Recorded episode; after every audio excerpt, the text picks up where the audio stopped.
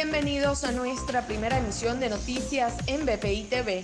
A continuación, las informaciones más importantes de Venezuela y el mundo de este lunes 23 de agosto.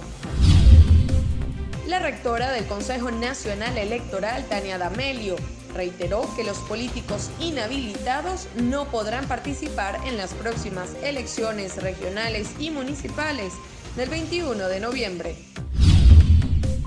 A través de un comunicado también informó que aquellos que estén sometidos a condena penal mediante sentencia definitivamente firme tampoco podrán participar en los comicios.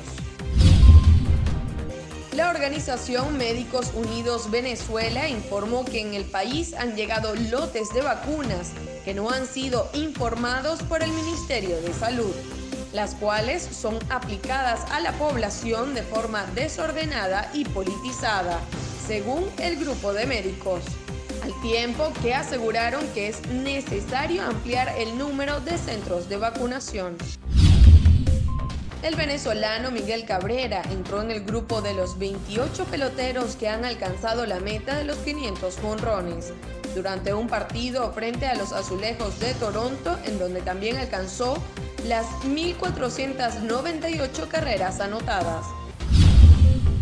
Para el desarrollo de estas y otras informaciones, los invitamos a sintonizar nuestra señal en vivo y contenido on demand en bpitv.com o a través de Roku, Apple TV, Amazon Fire y nuestro canal de YouTube. Síganos en las redes como arroba.